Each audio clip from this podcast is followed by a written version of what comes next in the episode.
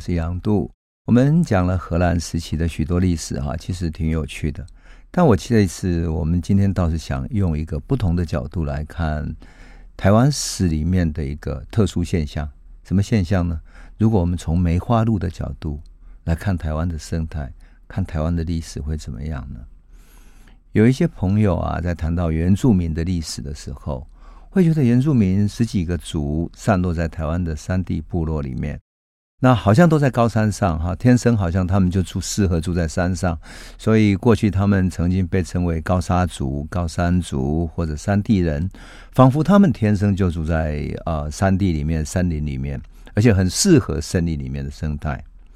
但真的是这样吗？其实并非如此。事实上，过去台湾的原住民族或者平埔族主要都是住在平地这边。可是由于平地这边梅花鹿不断被捕杀之后，被狩猎之后，最后梅花鹿因为没有那样的生态可以生存的，慢慢退向山上。而靠梅花鹿为生的平埔族也好，原住民族也好，他们只好跟着鹿往山上退，因为他们就靠着狩猎鹿、鹿肉、鹿皮来生存的。所以，整个梅花鹿生存的历史，它的生态的存亡史，其实就是台湾史或者原住民史最重要的一个见证。那我们今天来谈的就是早年，就是四百多年前，就是一六四零年左右，发生在云林虎尾那个时候呢，它叫虎尾陇，虎尾浪哈，虎尾陇那样一个小山头的一个虎尾陇的一场，为了狩猎鹿。而展开的大战，故事发生在一六四零年的时候，一个叫做培德的荷兰人，这个荷兰人呢，奉命啊，带了一些人要到处查缉海盗。为什么呢？因为这些海盗到云林的虎尾这里来，而这里呢，荷兰的统治势力还不够到，所以他们来这里干什么？走私，跟原住民买鹿皮，买了之后从。那些曲曲折折的小的水路走掉了，所以荷兰人认为他们是海盗，或者说是走私的商人。然后为了查缉这些人呢，培德就带了几个人，然后在云林一带，然后慢慢在搜寻他们会躲到哪里去。那事实上也不是走到太深里面，可是当时就很多深山密林了，而且周遭有许多的路跑来跑去的，他没有追到海盗。也没有追追到那些走私犯，可是呢，碰到另外一个在追捕什么？追捕一个叫胡伟龙假币丹的人。这个胡伟龙假币丹其实就是 captain 啊，captain 或者卡比蛋哈，日文叫卡比蛋这样。那为什么这样讲呢？因为卡比蛋其实就是一个船长的意思。那么在明朝时候呢，他是用来称呼汉人之间领头的那个人。所以明朝的历史里面用日本话讲叫东洋甲罗。就说，他从日本来的一个带头的人哈，那严思齐就曾经被称为东洋甲罗哈，李旦也是，这几个历史里面的重要人物都被称为是带头的人啊。那么这些海商呢，农民啊，这些带头的头家被称为 Capitan，可是这个虎尾的 Capitan 不一样，因为荷兰人过去势力还没有到虎尾这里，他主要在台南这边嘛，那结果呢？在大员这边的一些汉人或者一些开垦者，慢慢的向虎尾这边扩张过来。那虎尾这边因为还没有还没有人去狩猎，所以鹿还是产量非常多，那生态还是保持的比较好的。所以去那里狩猎，狩猎了很多鹿，让当地的人生态受到影响，就没有办法狩猎到那么多鹿了。所以呢，就发生了冲突。那当地的人觉得说，你荷兰人来管我们，你还还没有能力管到我们虎尾这里来。所以呢，他就结合了当地的原住民族起来反抗。据说有汉人，也有在地人，跟荷兰打仗。他抗议说：“我不要去，在我买卖这些鹿皮的时候，还要被你们荷兰人管，因为你们一管的话，你们就要收税，收交易税。”所以就这样子发生了冲突，甚至于在海边杀了几个从大原过来，就是跟荷兰人有交税的那些汉人，跑来这里去去狩猎、去捕鱼。好啊，这些汉人觉得说，我跟荷兰人都交税了，你应该保护我啊。结果想不到被这些胡威龙这些原住民给杀了，所以他们就去告荷兰人，荷兰人就只好来管。那所以培德要追的是一个走私的海盗，可是另外这一个人呢，要走要追的是什么？是带头去杀了这些汉人的虎尾甲必丹，那两个人呢都在追这些。那很有意思的是，荷兰为了扩张势力，就发动了什么呢？因为这一场这样对抗嘛，他就发动了对胡威龙这个整个村社这个原住民村子的一种战争，而且怕自己的兵力不够哈，还发动新港社的一些原住民族一起来攻打。那新港社的人，除了就像原住民族喜欢在对战的时候。啊，采取猎取人头之外，哈，也狩猎了他们的物资，抢取他们的物资，甚至于把他们的村子烧掉了。那结果，胡伟龙的人先躲入到密林里面，啊，司机再从森林里突然冲出来，跟他们对战。所以两边打到最后，他们觉得说一定要抓到他们带头的人才行。而且哈，荷兰的记载里面很有趣，说虎尾陇这个村社的人比新港那一带的原住民高大，而且大了一个头，高了一个头。所以呢，他们打仗主要还打得赢新港，因此到最后没有办法，所以荷兰人就派了他们的火枪队进去里面进行一些火枪的扫射，然后彻底把他们打垮，打到他们没有还击的能力。毕竟那个时候虎尾陇社的人只能够躲在密林里面，他们可还没有火绳枪。更糟糕的是，荷兰人放火把那个虎尾陇社里面很多的房子烧掉了，而且那些小小的每一家都有好几个小的谷仓嘛，哈。他把那个两千多间的谷仓烧掉了，搞得虎尾陇社的人没有办法生存，男女老幼在社村村社里面大哭，两边弄得非常不好。最后那个带头的人说：“好，我先逃走，但你们先躲在森林里面安顿下来。”就这样子，这个培德跟另外那个追缉的人呢，两个合起来，在路上开始追捕，最后抓到了，在海边抓到了。可是想不到，他们两个要抓回到。大员就是台南那边去的时候，从云林要回台南的时候，被胡威龙社的人在半路上发现了，发动突击，把他们包围起来了，要求他们把人放了，最后他们只好乖乖放人。我想讲的是说，这样的一个场景是这么的有趣哈，就像一个一个电影的场景一样，就像电影场景一样，两个红毛的荷兰的猎人在台湾的森林里面想要狩猎。汉人走私的海盗，然后背着火绳枪，带了一队卫兵。那另外呢，要狩猎一个、追捕一个虎尾陇的原住民。那最后他把虎尾陇这个原住民抓到了，那海盗没有抓到。可是半途又发生冲突，你不觉得很像过去美国的西部片，或者过去我们看到的那些嗯美国电影或者欧洲电影里面发生原住民冲突的这些故事吗？很像这样的电影场景。可是，我有时候都觉得说，哈，这个电影场景里面，在台湾好像我们过去都没有被描述过。我们没想到，都觉得好可惜哦。我们有那么多的电影的好题材，哈，呃，这些故事都没有被写出来。好，那我们回到十七世纪早期的时候，为什么虎尾陇那个地方会有海盗来，还有人去来那里捕鱼？这些都是汉人来来的。那事实上，汉人跟原住民他们的交易啊。是采取比较平等的方式的，而且更重要的什么，在十七世纪早期的时候啊，台湾的生态还是非常好的，所以梅花鹿是满山满谷。荷兰人的记载啊，他说他们到虎尾那边去的时候，跟大园不一样。大园这边、台南这边哈，因为有很多人来开垦的，所以路越来越少啊。新港这边的路也越来越少。可到湖尾这边一看，哇，都还没有开垦，所以。两三千头的梅花鹿一起栖息在森林里面，你想想看哦，两三千头的梅花鹿哎，而且梅花鹿头上都有角嘛，所以他们很轻易的就可以用那种西部的套绳的方式去去猎捕它。那我们都知道，我们以前讲过说，呃，陈帝在《东方记》里面记载台湾原住民有没有？我们讲过凯达格兰人也好，或者台湾的平埔族也好。对于猎鹿，它有一定的季节次序。那季节次序是什么呢？就是鹿在生育的季节，在抚育幼鹿的季节，你绝对不能狩猎。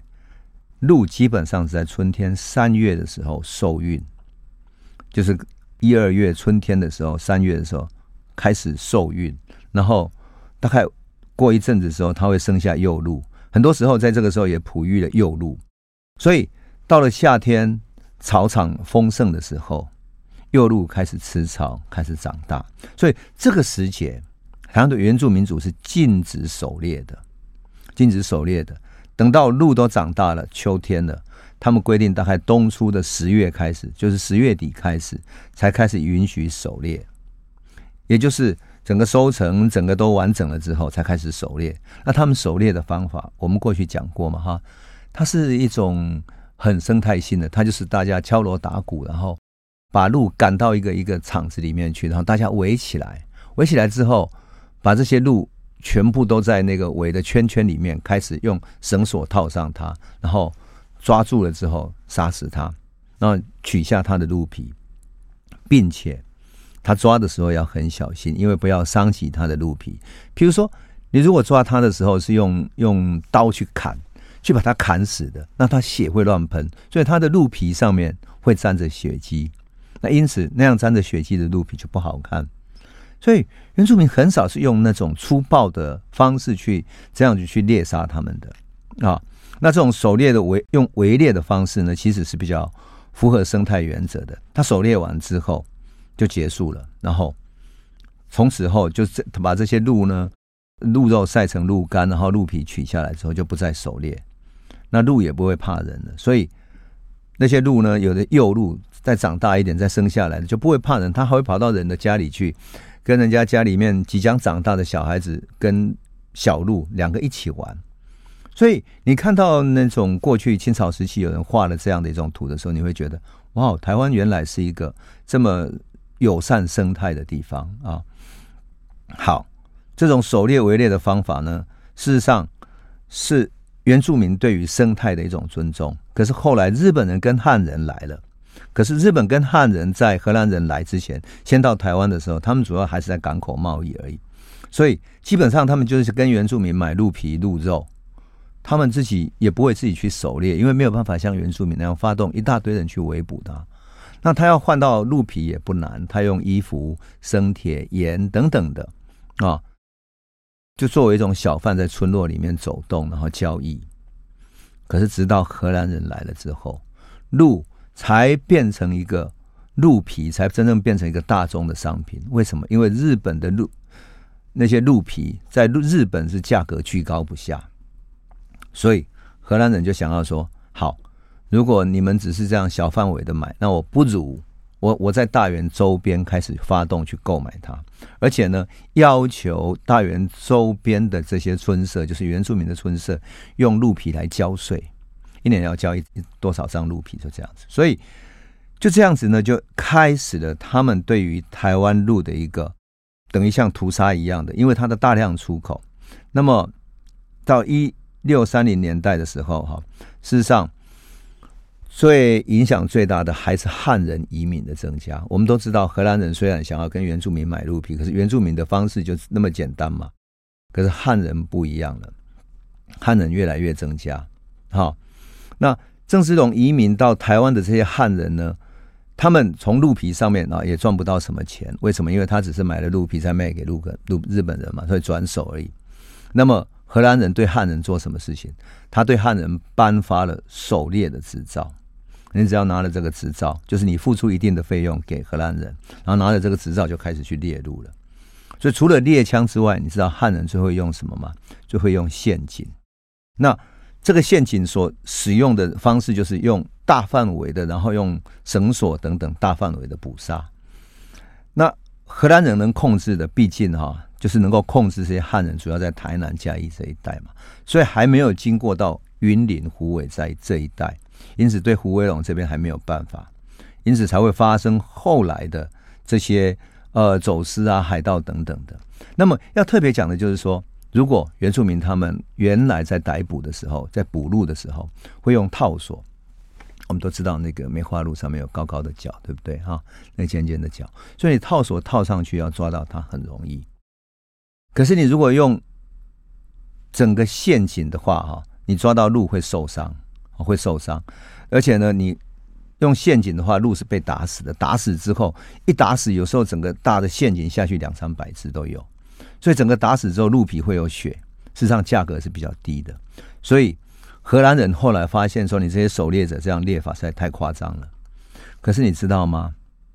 那时候荷兰人对于套索的哈套使用套索去狩猎的人，他每个月收对猎人收多少？收一个 real，一个 real 就是一个呃西班牙的银元，好。可是你使用现金呢，每个月要收十五个 real，也就是你能够抓到太多了。那你知道台湾在一六三四年的时候出口多少张鹿皮吗？一六三四年已经出口十万张了，就是荷兰统治台湾十年之后。可是到了一六三七年，出口到了十五万张，一年哦，一年出口十五万张。所以你想看，如果这样大量的猎捕的话，猎场当然越来越少，所以生存就越来越困难嘛。最后他只好怎么样？就迫使得荷兰下令什么？他每年只能够输出说好，我们规定只能够输出七万张鹿皮，想要让鹿休养生息，可是已经来不及了。为什么？因为一六三七年到了一六四零年的年代，就是明朝已经到了末年了，所以大陆在福建。广东这一带的沿海，其实民间的生存已经非常越来越困难了哈，所以很多的汉人在那里困难的生存底下，就移到台湾来。那更重要的是，荷兰人也很欢迎汉人移居到台湾来。我们说过，荷兰人一直说汉人在台湾是唯一会产出蜂蜜的蜂种，就是。原住民他除了会狩猎之外，能够产出的效益是非常有限的，而汉人呢，可以带来更大的效益。于是到最后呢，原来在胡威龙那一带，原来很多路的这一带，就慢慢变成了这些汉人从大原开拓出去的一个新的基地、新的狩猎场。然后他们拿着狩猎的执照来到这边来狩猎，这边路又比较多，所以汉人又结合了胡伟人等等，在这一次。一起来狩猎，因此越追越追，最后追到胡伟龙这边来了。所以到了一六四零年的时候，荷兰所能控制的范围，哈，坦白讲，慢慢就进入到胡伟龙这里来了。就这样子，慢慢的啊，整个的荷兰的势力在扩张，而胡伟这边的对抗也产生了。啊，有意思的是说，哈，这个时候汉人进来的交易呢，本来他们都不必交税，因为他只要跟原住民交易而已嘛，所以彼此讲好了，就说我们多少钱买一买就好。可是，一旦荷兰人介入的时候，就要开始交税了。所以，我们就看见了哈，开垦的汉人慢慢从大员、从台南往虎尾这边扩张，到最后就发生了跟虎尾的冲突。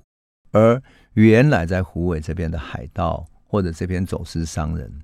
慢慢的就被荷兰所控制下来了，这个也就是我们故事一开头的时候讲的，那个裴德以及要追虎尾陇的甲必丹这个人，他们为什么要在那边追捕？你就看见了哈，这整个是不是像是一场鹿的大逃亡？鹿从台南大员这边慢慢的被抓到越来越少了，于是。鹿为了生存，可能只有在往逃往更更内山的山地里面去。好，虎尾那边还有，所以大家要往那边狩猎。那随着狩猎，随着汉人越来越多，他们开垦的农地开始耕种。那荷兰人也开始跟汉人收税，收这些甘蔗啊或者稻田的土地税，甚至于抽人头税。就这样子，慢慢的在扩张下来。这样一扩张下来，到最后，整个虎尾跟荷兰的冲突就越来越剧烈了。所以，我们开头所讲的那个场景，其实就是一个鹿为了鹿而产生的整个利益的冲突，乃至于鹿的生存也决定了原住民的生存。我们现在啊，如果讲到说台湾的原住民族，其实嗯，南部那边哈，最主要的是像比如说排湾族啊、卑南族哈。都是这样。那另外呢，我们泰雅族，泰雅族分布在嗯中部地方有，然后分布到北部地方也有。我记得有一次在泰雅族的神话故事里面会谈到说，其实他们就是为了追逐鹿而生存的。他们并不是一开始就住在山地里面，而是跟随着鹿的足迹，慢慢往山地山地里面走过去的。而随着这些。鹿的数量越来越少，而汉人的农民来开垦越来越多，慢慢的这些牧场就变成农地，变成甘蔗田，变成被开垦出来的田地了。那这个时候，荷兰人要开始做什么？开始准备对这些开垦的汉人来抽税了，来抽税。那么这些抽税要从哪里开始呢？从台南附近，也就是大员、热兰遮城、普罗民遮城这一带开始。而且荷兰人很有趣，他并不是一开始就说我要跟你们抽税，抽人头税或者每个人要抽多少钱，而是采取了一个曲折的手段。什么手段？他先是说：“好，你们汉人来这里开垦，可以。那我希望你们多多来开垦，特别是你们如果愿意来的话，离开澳门那边的葡萄牙人，啊，尽量的到台湾来开垦。汉人越多，越能够跟东亚其他地方的汉人，特别是汉人的商人，啊，包括马六甲，包括日本等等，你们可以建立经济关系。”那么这样的经济关系使得台湾的这些贸易可以更兴旺，所以他非常欢迎汉人来开垦。因此，你来开垦，你只要到城堡，就是热兰遮城的城堡里面去做一个登记就可以了，你不必交税。就这样子，很多汉人过来，而且甚至于觉得，哎，这里又不像是明朝那边哈，有有官方来剥削等等，又不用收税，所以来的人非常之多。一时之间，许多人过来。就这样子开始了荷兰跟汉人之间互相依存的关系，所以荷兰的学者曾经讲过说，荷兰的这个帝国在台湾的统治其实是跟汉人建立一个共构的殖民系统，就是共同构造起来的殖民系统。那么这个殖民系统是怎么被建构起来的呢？那我们先休息一下，回头再来讲。欢迎回到九八新闻台《世界一把抓》，我是杨渡。我们节目也会同时上架到各大 Podcast 平台，您只要搜寻“听说”，就可以随时随地重新听一听这一系列的内容。我们讲到说，荷兰人认为啊，汉人是最会生产蜂蜜的蜂种啊，这不是没有道理的，因为汉人会做农作，会种稻子，会种甘蔗，而这些生产呢，生产出来的东西，像比如说蔗糖。可以卖到日本去，而稻米特别可以卖到福建去。尤其啊，到了明朝末年，发生的各种战乱，特别是一六四零年的时候，大明王朝已经摇摇欲坠啊，啊，经济非常糟糕。那一六四四年的时候，清朝又打入了北京城了，所以明朝在一六四四年宣告亡了。之后，我们都知道郑芝龙呃在福建那里建立了很大的一个贸易帝国。而这个贸易帝国，其实台湾也是它的基地之一，所以我们就看见了大量的汉人移民到台湾来，而在荷兰人的欢迎之下移民到台湾。可是移民越多，其实就会产生了各种冲突。我们要可以从一六五二年发生的一个事件来看待这个事情。一六五二年发生了什么？发生了汉人跟荷兰的一个大冲突事件。那叫做郭怀义事件。故事是在一六五二年的九月七号的傍晚的时候，有七个汉人的假必杀，就是汉人的这种开垦的头头哈，去热兰遮城要求见荷兰长官。那他直接报告他说，有一些农场主打算聚集起来叛变，而那个农场主的带头者叫做。郭怀义，他聚集了几千那个农民要起事，而那个荷兰长官就说：“怎么会呢？我以为我们还是处在爱好和平的人群当中啊！其实汉人表面上是和平的，可是他内心不满。比如说几年前哈，就有一个名叫金官的金色的金哈，官员的官，这个海盗，好，他是一个汉人的领头的。”其实也不仅是海盗了，呃，荷兰人都叫他们是海盗，他其实是汉人带头的一个一个一个领导者哈。他进入原住民的村落，然后呢，他学习荷兰人。我们的朋友，如果你还记得，我们曾经说过，荷兰人为了统治台湾，有没有？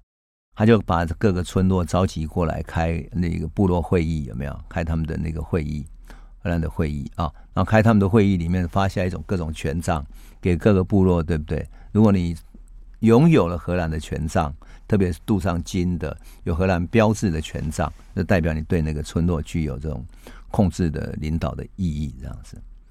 那么这个金官呢，他学习荷兰人发下自己的权杖，啊，声称什么呢？他跟所有的原住民族说，他跟荷兰人已经讲好了，划分了南北的势力范围，他要管北部的地区，然后从此之后。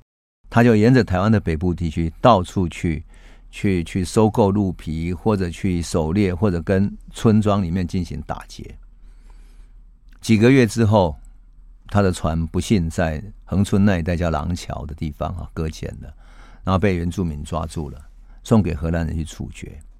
可是呢，在他的遗物里面发现了一个文件是什么？那文件居然说哈，他说哈，我们要向红毛求什么？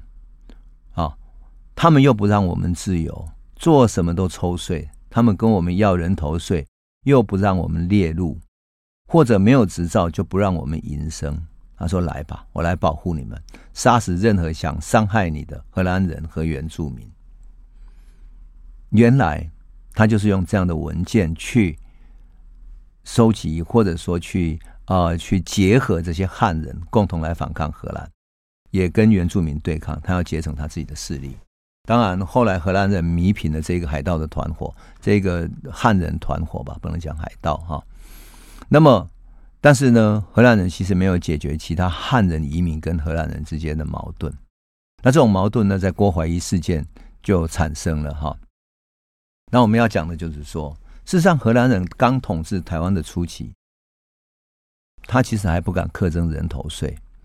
我们记得刚开始统治台湾的第一任长官就曾经讲说：“哎呀。”如果以后哈、台湾统治的顺利了，我们就可以来克人头税，哈，然后课了人头税之后，我们的那个东印度公司的收入就会增加，希望这样我们可以很快的可以赚到更多的钱，哈。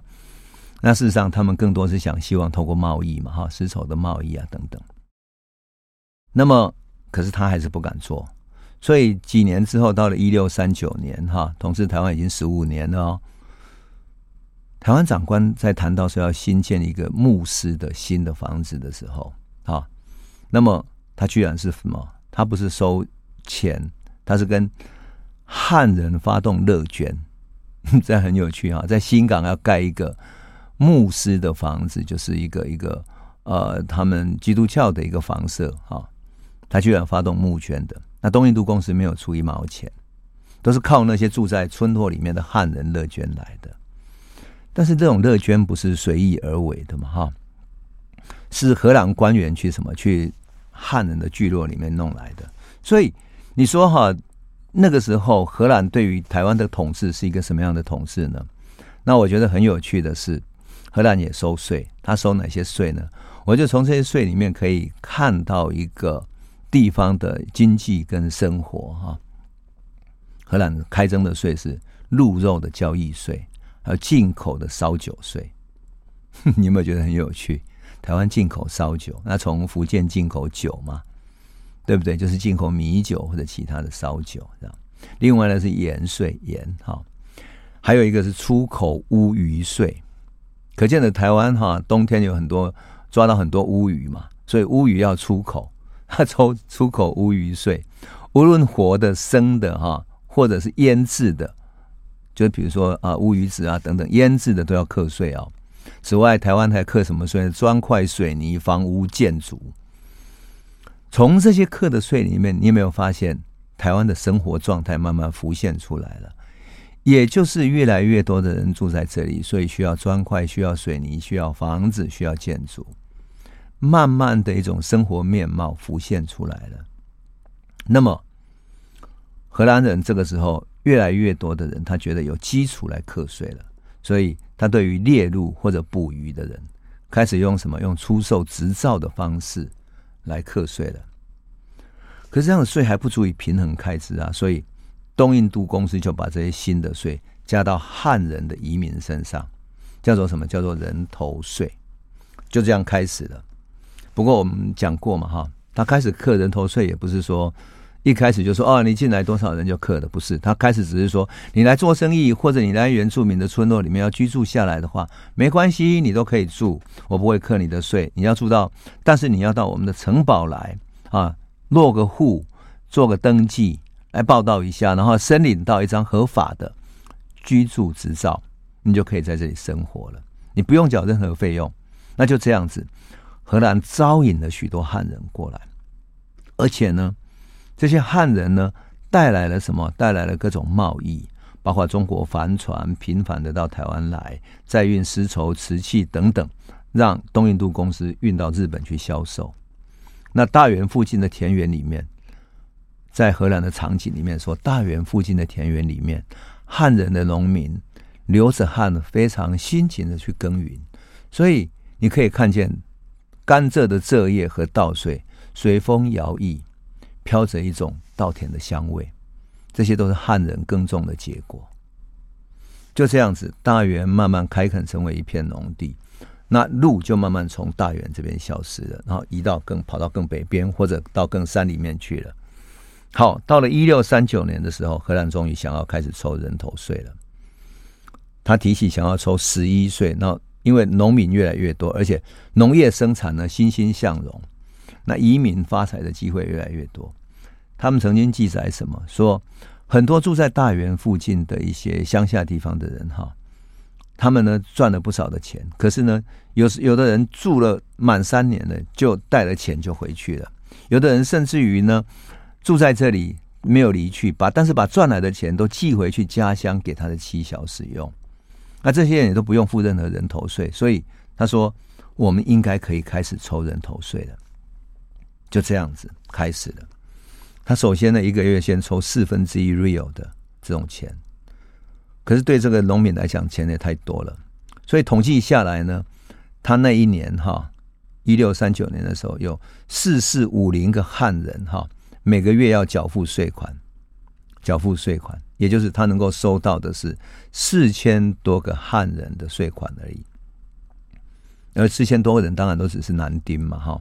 男丁，那这样的税款其实还是不够的，所以他们当然就会看见大明这些汉人在大明国间来来去去，那么他们就开始想有没有更好的办法来对付他们，对不对？可是他如果要抽更多的税，难道汉人不会起来反抗吗？如果汉人的这些农民没有办法生存，要怎么办呢？这个就是我们开头的时候所讲的，有没有？就是郭怀一以及这些农民会起来反抗的真正原因，因为他们也是不堪荷兰的剥削的。更糟糕的当然是抽税赋予了荷兰人有权利嘛，哈。那荷兰的军官啊或者官员等等，会怎么来对付这些农民呢？对付汉人呢？那我们先休息一下，回头再来讲。欢迎回到九八新闻台《世界一把抓》，我是杨度。我们节目也会同时上架到各大 Podcast 平台，您只要搜寻“听说”，就可以随时随地重新听一听这一系列的内容。我们刚刚谈到了荷兰人对于嗯汉人来的农民有没有抽取呃人头税嘛？哈，那这个人头税呢也会有一个问题，为什么？因为那个时候可不是有很清楚的户籍制度。你自己跑去荷兰那里登记，你取得一个合法的护照，等于是合法的居住证，哈，交了人头税，那他就给你一张税单。可是，如果汉人在生活中碰到军官突然查气说：“哎，你住在这里嘛？那你在路上走，一个军官把你拦下来说，你把你的交税的人头税单拿出来，会不会你身上没有带？你想，一个农民去田间耕种。”或者去甘蔗园里面种作，全身流着大汗，你怎么可能会带一张税单？那个税单不就被汗水全部弄湿了吗？没有人会带。可是荷兰这些军官、这些官员，他就拦下来，就说：“你没有，你没有怎么办？你交钱，你马上给我交钱，不然的话你走不了。那你走不了怎么办？”他就说：“那你就是带回到他们的城堡去，然后一抓进去之后，开始鞭打等等的。”最后你只好补缴一些钱，然后说，或者说你当然你如果已经交了税单的，你就说可以有交过税等等。可是半路上绝大部分被抓的人当然都没有带嘛，所以就变成什么？变成很多人在半路上被荷兰人勒索，而更多的人当然是不会有去登记的啊。所有的人怎么会去登记呢？你想想看，那时候有那么多的部落。而整个部落散落到到虎尾、到云林、到嘉义、到高雄、到那么多的地方，那么多的部落，你荷兰人才几百个人，你怎么可能去一个一个去搜索，一个一个去登记呢？所以他们只能够在路上随便抓，然后抓到就到处随便去去去说哦，你要要交钱交钱等等，就这样子。但是交了钱之后，到底是被人家 A 走了，还是说真正交给了荷兰人去了，谁也不知道。所以很多农民被抓进去毒打啊，被他们鞭打惩罚。那当然，农民的抱怨就越来越大嘛，越来越大。所以荷兰人就开始知道说，糟糕了，因为这些农民散落到各村落去，你你要到各村落去找人，他们可能躲起来或者什么样的，散落到哪里去，你根本无法统治。所以到最后，荷兰就发展出一个新的制度，什么呢？叫做包，类似于包商制度，就像头头家这样。那就是我们刚刚开始讲的，叫假币杀，或者更高级一点叫假币单。假币杀就是说呢，荷兰人把这一块土地，那整块的土地承包给一个头家，就是一个带头的人。那闽南话都叫头家嘛，就是一个头家哈。其实这个头家在台湾有非常久的历史，从荷兰时期就有。那其实就是闽南的一个习俗。头家就是我带头的一群带一群人，然后我带头的人，哈，然后来做生意或者来开垦一个地方。那么这个头家呢，带领了一群人去承包一片土地。有的时候他承包的地大了，他就可以找更多的人一起来开垦，一起来开垦啊。那这个人叫做什么？叫做假必杀。那荷兰人呢，用这个假必杀去承包这个土地。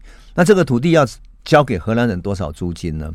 哎，他聪明了，他叫他一群人来，就是说我我承包给你们，但是你们来竞标好了，你要出多少钱来标这些地？你把这块地标下来之后，比如说这一片山地原野，这原野里面如果有鹿群、有其他的野生动物或者有其他的东西，都是归你所得，归你所得。那如果这里面还有部落怎么办呢？那部落里面的交易有一些部分就归给你，有一些部分还是由荷兰人管。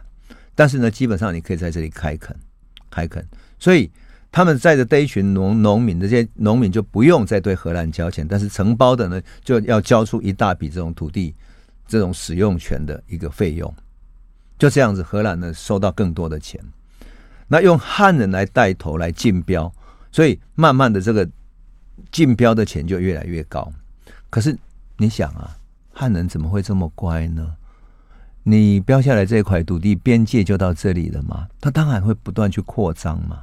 那扩张出去会不会跟在地的一些原住民的生活领域冲突到呢？有可能啊，因为你会进入另外一个村社，他原来狩猎的领域。可是那时候狩猎的领域其实是并不清楚的。我们说，嗯。原住民族现在在台湾的法令里面，不是在讨论他的生存领域的问题吗？好，那过去生存的生活领域应该哪一个部落生活到哪里？过去当然原住民族之间各个族或者各个部落之间常常发生为了这种生存领域或者狩猎的领域发生战争啊，这个都还是有的。可是荷兰时期也一样。那这些生存领域本来就不清楚，所以才会发生战争嘛。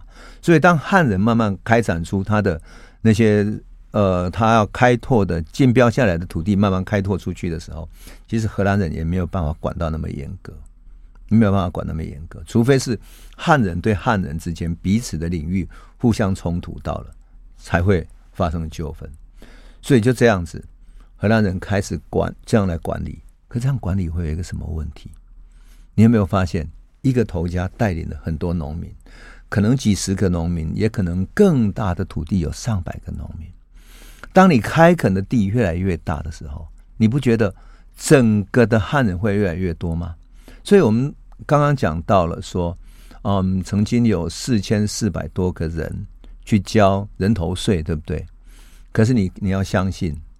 真正住在台湾的汉人，绝对超出他三倍以上，也就是至少一两万人住在这里的。很简单，因为绝大部分的人都不会愿意交税的。他为了痛恨明朝政权这种抽税、酷酷吏的制度、抽税的制度，而到台湾来发展的，怎么会心甘情愿再去进入这种税的世界呢？所以大家就开始自由发展，更何况台湾是一个自由的土地，而你荷兰人这么少，所以大家要各自开拓，所以汉人越来越多。那么汉人越来越多，各自又有一个头家，最后会不会这些头家对荷兰人不满的时候，结合起来对抗他呢？这是一个后来发生郭怀义事件的时候最重要的根源，因为他也就是一个农场主。他可不是一个普通的说，嗯，底层的开垦的农民而已，他是一个农场主，他才能够出面去带领各个头家共同来对抗，而各个头家又手上又各自带了他们的人，一起来跟荷兰对抗，五千多个人一起来对抗，你想那是多么多么大的一个人群，你光想到说五千多个人，一个人发一个便当要吃饭，你就说吓死人了。好，荷兰人后来还发展出一个什么？一个包商的制度。就是呢，把某一个村社或者某一个地方开发的权利，哈，开垦经营的权利呢，包给一个人，他们叫做什么？仆社，一个仆人的仆，哈，把那个人字边改成贝字边，叫做仆社制度，就是一个村社，你把它承包下来，那么承包下来会怎么样呢？你要承包下来之后，对荷兰交出一大笔钱，一大笔钱。那你可以竞标，比如说这个村社很大，那它的利益很大，它的路很多，所以你可以花更多的钱去把它标下来。那么这个村社的范围如果很大的话，你就可以经营的很大。那么你就直接付给荷兰人这种权利金就好了。但是这个仆社负责包下来的人要做什么事情？他要去开垦这些地方，去这边抓鹿或者鹿皮等等的各种经营之外。可以在那里狩猎之外，还可以农耕，也就是取得这里的经营权利。他甚至于可以在这里农耕之外，买卖鹿皮之外，还可以什么？还可以把东西卖到部落里面。换言之，如果他承包了这个村社的话，你知道吗？这个村社要买的布料、买的东西都要靠他出去对外买，其他人是不能介入的。所以他卖进去里面的东西呢，比如说布料、食品、铁器、酒等等的，都是他垄断的。他为了得到他的更高的利益，他会不会抬高价格，造成我们说造成部落里面、村社里面的通货膨胀呢？会不会？会。而且在荷兰人记录里面啊，这些部落的这种通货膨胀曾经发生，他跑去跟荷兰人抱怨，可是荷兰人不管，为什么？因为他这样很容易统治了嘛。所以。我们会在讲这个故事的时候，今天所讲的这些故事，你会慢慢发现说，荷兰人跟汉人之间，它其实是一个相互利用的关系。荷兰人利用汉人，汉人的土地开垦能力，汉人的农业耕作能力来开垦台湾，也利用汉人的组织能力。汉人的商业交际能力，乃至于汉人之间容易结合起来，共同来开垦的，呃，这样的一种社会关系啊，这样的一种社会关系来开垦台湾。所以，荷兰的学者曾经讲过，说荷兰的帝国跟汉人之间其实是一个殖民帝国的共构，共同构造起来的共构结构。所以我们说，这种共构结构。就是我们看到荷兰真正的统治台湾的本质。我们总是会讲说，哦，荷兰统治台湾的时候是一个殖民帝国，他给台湾带来了这个那个等等。其实你翻开它的本质的话，就是说，哎，我我想我可以跟朋友谈一下，就是说，我很喜欢从细节去谈那些真正生活的面貌。当我们进入生活面貌，你会看见它的真相啊，原来是这样生活，人跟人的关系，社会的关系就是这样。那这样的呢，我们就会理解，原来帝国的底下是真正这样生活着的。那这样子，我们就不会被那些理论、那些后殖民概念所欺骗了。我们才会看见真正台湾历史的原来的面貌，台湾历史的民众生活的面貌。好，那我们今天就先讲到这里了，谢谢你。